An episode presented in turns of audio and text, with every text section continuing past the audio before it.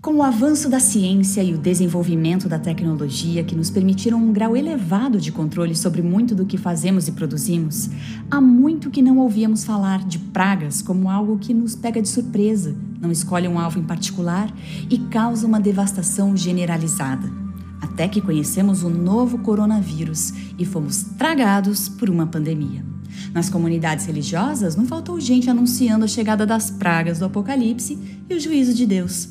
Aliás, toda vez que uma nova doença aparece, quando algum lugar arde em fogo incontrolável, ou quando uma tragédia acontece com pessoas que não são consideradas por nós como santas, não é incomum ouvirmos que quem sofre os efeitos dessas coisas já é alvo das pragas. Mas será mesmo? Essa é a conferência online sobre eventos finais promovida pela editora Sá Feliz. E o nosso assunto está imperdível.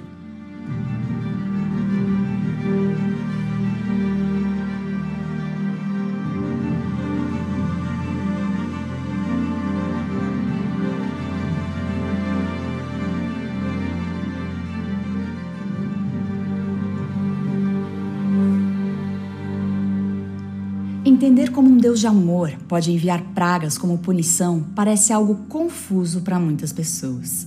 Mas as pragas descritas na Bíblia cumprem um propósito específico e jamais ocorrem sem que Deus avise e apresente um modo de escapar delas. Mas basta voltar na história para comprovar que poucos são os que dão ouvidos aos avisos de Deus. O livro do Apocalipse fala sobre as últimas sete pragas que caíram antes da volta de Jesus. E para explicar melhor esse assunto, eu converso com Félix Cortez Valles, doutor em teologia e professor no Seminário de Teologia na Universidade Andrews. Muito obrigada pela presença. Doutor Cortez Valles, vamos falar um pouco sobre as pragas na Bíblia. O que são, quando acontecem e para que servem? Na Bíblia, na Bíblia, encontramos que Deus mandou pragas para defender seus filhos. Por exemplo, quando Abraão desceu ao Egito na época de fome, nessa história que está em Gênesis 12, o rei do Egito tomou Sarai e então Deus a defende e dá ao rei um sonho. Ele diz: Não toque nela e envia pragas. É tipo: Não toque nela, eu tenho poder. Parou. E o que disse o rei? O que ele fez? Ele imediatamente disse: Não farei, não toquei nela. Por que você não me disse? Ore por mim. Então as pragas foram o meio que Deus usou. O mesmo acontece com Israel no Egito. Nesse contexto, o povo do Egito está oprimindo o povo de Deus. Eles tentavam destruí-los, matando os filhos meninos, que era uma forma de acabar com o poder do povo. Mas então Deus envia Moisés. A primeira mensagem de Deus a Faraó, em Êxodo 4, 22 e 23, é mais ou menos assim: Já lhe pedi para que deixe o meu filho ir, meu primogênito. Se você não o deixar ir, eu matarei o seu primeiro filho. Essa é a primeira mensagem de Deus a Faraó. Então ele está dizendo: Faraó, não ataque e não haja contra o meu povo. Porque esse é o meu povo e eu tenho poder. Além disso, eu acredito que as pragas que Deus envia a Faraó são medidas misericordiosas e preventivas. Pois todas essas pragas, seja aquele rio que se transformou em sangue e ficou vermelho, assim como todas as outras pragas, não foram mortais no início. Então, o que Deus estava dizendo a Faraó com isso era: Eu tenho poder e a força para agir e o farei. Mas Faraó endureceu seu coração até o último instante, quando Deus teve que destruir os primogênitos. Mas antes de destruí-los, Deus disse aos egípcios que eles poderiam realizar a Páscoa, porque os egípcios também celebravam a Páscoa. E todos os que participaram na Páscoa não foram destruídos pelo anjo. Muitos egípcios se uniram aos israelitas e fugiram do Egito quando as pragas cessaram. Mas o mais importante é que Deus lhes disse e advertiu até o último momento, e o propósito era libertar o povo de Deus. A mesma coisa acontece em Apocalipse. Em Apocalipse temos três poderes: o dragão, em Apocalipse 12, a besta que saiu do mar e a besta que saiu da terra em Apocalipse 13. Esses três poderes, que são poderes políticos e religiosos, se unem em uma confederação chamada em Babilônia. E a Babilônia ameaça o povo de Deus. Ela diz que se você não aceitar a marca da besta, quem não proclamar que lhe pertence não aceitar colocar a marca na sua testa ou mão, não poderá comprar nem vender. Essa é uma ameaça de morte, uma ameaça de morte por fome. Então Deus diz à Babilônia: não ele envia uma mensagem com três anjos que representam o povo de Deus. A mensagem que, segundo o Apocalipse 18, iluminará toda a terra com sua glória. A mensagem diz para temer a Deus, temam a mim, não ao dragão, à besta ou ao falso profeta. Temam a mim, porque eu sou o Criador do céu e da terra. Eles não são os criadores. Eu tenho poder. Temam a mim, adorem a mim. Também diz: não adorem nem sigam Babilônia porque ela caiu, apesar de parecer tão forte, Babilônia caiu. E não recebam a marca, porque se vocês receberem a marca, beberão do vinho do furor de Deus que foi derramado sem mistura no cálice da sua ira. Ou seja, haverá pragas. Então Deus adverte as nações para não fazer isso, não atacar o povo de Deus. Porque se vocês atacarem o povo de Deus, eu defenderei o meu povo e o farei com pragas. Então, as pragas são o meio pelo qual Deus defende o seu povo. E são também a reação de um Deus de amor às ameaças, à segurança e ao bem-estar daqueles que são seus filhos. Doutor, é muito difícil conciliar essa imagem de um Deus de amor com um Deus que envia pragas. Como entender essa faceta de Deus? Muito bem. Primeiro temos que entender como funcionam as pragas. O que é a ira de Deus? Percebam que o amor de Deus é um elemento essencial da natureza de Deus. A ira não é um elemento essencial. Ela é um elemento resultante do mal que ataca os filhos de Deus. Ou seja, se não existisse o mal, não existiria a ira. A ira de Deus é muito interessante na Bíblia. Se formos à palavra de Deus, por exemplo, em Romanos 1,18, vejam como é revelada a ira de Deus. A ira de Deus é revelada dos céus contra toda a impiedade e injustiça dos homens que suprimem a verdade pela injustiça. Ou seja, a ira de Deus se revela contra a impiedade, contra o mal. E por que é revelada? Porque, diz o verso 20, não glorificaram como Deus, rejeitaram a sua verdade e seus pensamentos tornaram-se fúteis. E o coração insensato deles obscureceu-se, com seus pensamentos vãos contra Deus. Como a ira de Deus é revelada? O verso 24 diz que a ira de Deus se revela a ele ao entregar a impureza sexual segundo os desejos pecaminosos do seu coração, para a degradação do seu corpo entre si. O verso 26 diz que, por causa disso, Deus os entregou a paixões vergonhosas. Já o verso 28 diz que, como eles desprezaram o conhecimento de Deus, ele os entregou a uma disposição mental reprovável. Então, o que é a ira de Deus? A ira de Deus é Deus deixando o pecador fazer o que ele quiser fazer. O problema é que o pecado é como um elemento radioativo. E o que acontece quando abraçamos um elemento radioativo? Esse elemento radioativo destrói nossa vida. Isso faz o pecado. Se vocês forem à Bíblia no Antigo Testamento, encontrarão constantemente que quem semeia a maldade colhe a desgraça. No caminho do perverso há espinhos e armadilhas. Quem semeia a injustiça colhe a maldade. Todos os que empunham a espada, pela espada morrem. Encontramos isso na Bíblia constantemente. No meu artigo, tenho várias citações onde falo sobre isso.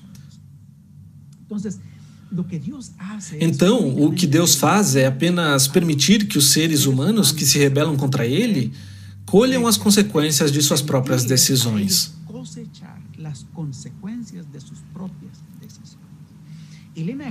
Ellen White diz isso muito claramente em Eventos Finais. Este livro tem dois capítulos sobre as pragas. Uma fala sobre as pragas e os ímpios, os maus, e as pragas e os justos. No capítulo que fala das pragas e os ímpios, os maus, ela explica e diz claramente que lhe foi mostrado que Deus não enviará as pragas. mas que as pragas virão da seguinte maneira: quando as pessoas se afastarem do poder de Deus e o rejeitarem, ele não poderá mais influenciá-las. Então Deus permitirá que os ataques de Satanás venham sobre eles. E diz que Deus os entrega às suas paixões, de forma que Deus castiga o mal através do mal.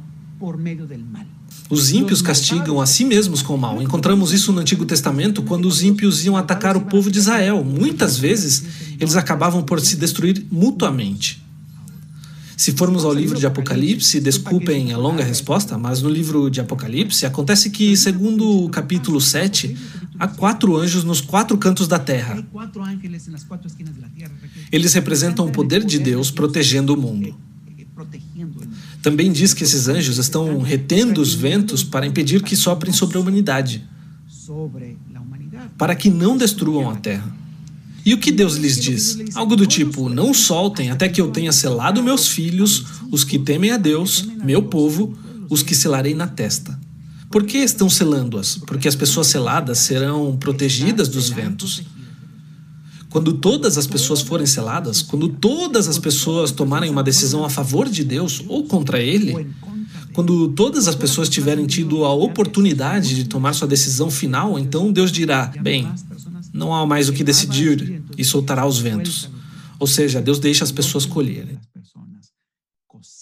E o que são as pragas? As pragas são simplesmente as paixões humanas do egoísmo, inveja, ódio e violência. As paixões humanas livres sem nenhum tipo de restrição. Quando começaram a cair as sete últimas pragas e como isso vai acontecer? Muito bem, as pragas, segundo a Bíblia, acontecerão somente depois que o Evangelho tiver sido pregado ao mundo inteiro. Depois que a mensagem dos três anjos tenha sido pregada ao mundo inteiro, a mensagem está em Apocalipse 14 e as pragas são mencionadas até Apocalipse 15 e 16. Então, uma vez que a mensagem dos três anjos termine e o mundo seja iluminado com a glória da mensagem de Deus, então as pragas virão. Isso quer dizer que as pragas cairão somente após o fim do tempo da graça. A questão é que ninguém sabe quando terminará o tempo da graça, pois ninguém sabe exatamente quando virão as pragas. O que sabemos é que agora não é o tempo das pragas. Hoje, o Evangelho ainda está simplesmente sendo pregado. Ainda há conversões. Deus tem a porta aberta, ele ainda retém o mal. Onde cairão as pragas? A Bíblia diz que as pragas cairão no mundo todo. É o que diz Apocalipse 16, um pouco no 15 também, que cairão por toda a terra. No entanto, Ellen White nos conta um pouco mais, com um pouco mais de precisão.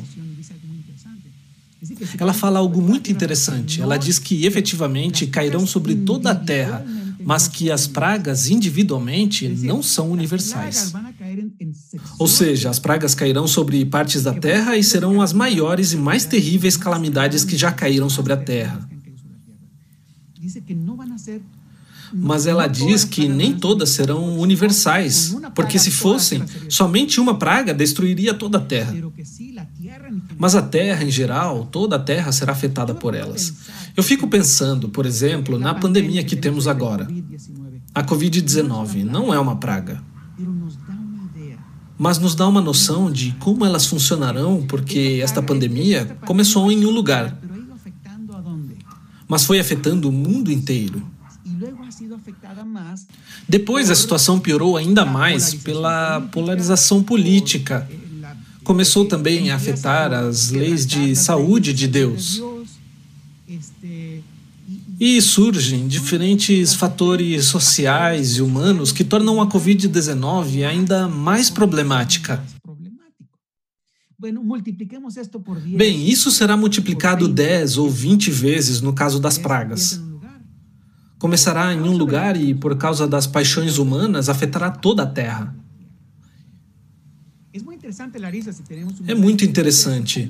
Larissa, se tivermos um momento, eu gostaria de mostrar como Ellen White descreve estas pragas. Vejam, Ellen White as descreve de diferentes formas. Por exemplo, deixe-me achar aqui. Vejam, ela descreve as pragas como conflitos entre as nações, como lutas produzidas por paixões humanas, como fogo e inundações, pandemias e terremotos, como calamidades e estresse ou angústia, como destruição trazida por anjos maus que serão os causadores da destruição. Deus não envia as pragas, são os anjos maus que as causam. Por exemplo, a destruição também causada pelos falsos pastores e os falsos profetas.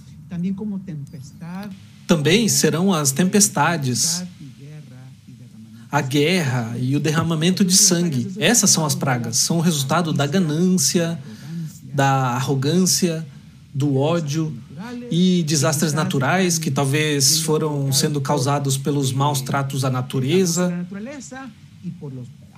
e pelas ações dos anjos maus e por essas tragédias serem agravadas por todos os problemas das paixões humanas pecaminosas. Nossa última pergunta, Dr. Cortez Valles. O que Deus está tentando nos mostrar hoje com a mensagem das sete últimas pragas? Bom, a mensagem das sete pragas é uma mensagem aparentemente um pouco negativa, não é mesmo? Porque fala de destruição e maldade. Mas eu acredito que a mensagem que Deus quer dar ao seu povo é simplesmente: eu sou forte, eu tenho força, eu sou poderoso e me levantarei para defender vocês. Significa: não há por que temer o mal e não há por que temer Satanás. Você não precisa temer a sua força, porque quando o momento chegar, quando a crise chegar, eu me levantarei e os defenderei. E é então que vocês verão a diferença entre me amar e me rejeitar. Então, o que Deus me diz através da mensagem das pragas é: vinde a mim. Recebam o selo de Deus na sua testa. Abracem a verdade, amem a verdade, vivam a verdade porque quem fizer isso será protegido dos ventos, porque eu os protegerei. Deus será o guerreiro poderoso que os defenderá e não permitirá que nada de ruim aconteça ao seu povo. Essa é a mensagem das pragas. Muito obrigada, doutor, por participar conosco e obrigada também a você que nos acompanhou até aqui. Vejo você em breve.